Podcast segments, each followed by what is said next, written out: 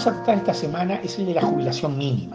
Jubilación mínima cuyo aumento fue anunciado a fines de la semana pasada y que queremos analizar.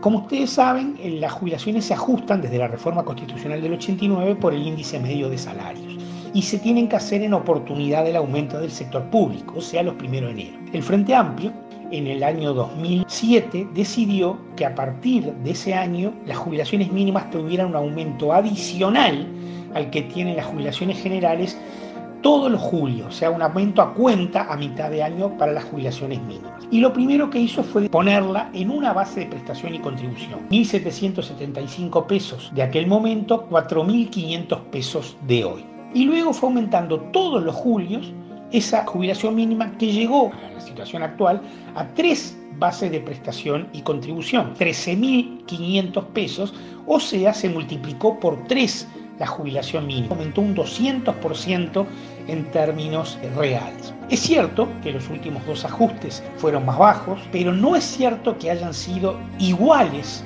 al ajuste que se dio por parte del gobierno nacional para julio del 2020.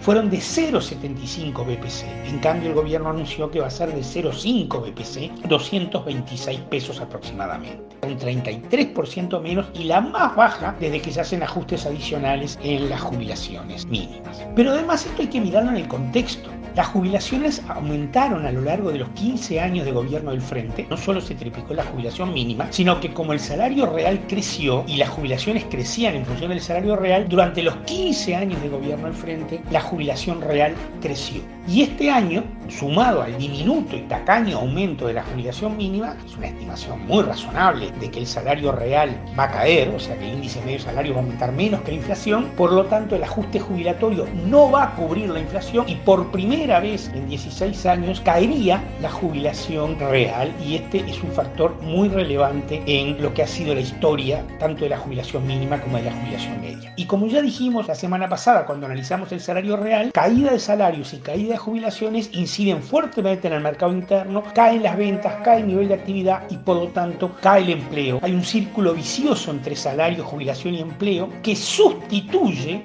a lo que ha sido en estos 15 años el círculo virtuoso entre aumento salarial, aumento de jubilaciones y aumento del empleo. Una mala noticia para los jubilados, una mala noticia para los empresarios, para los pequeños comercios, para el mercado interno.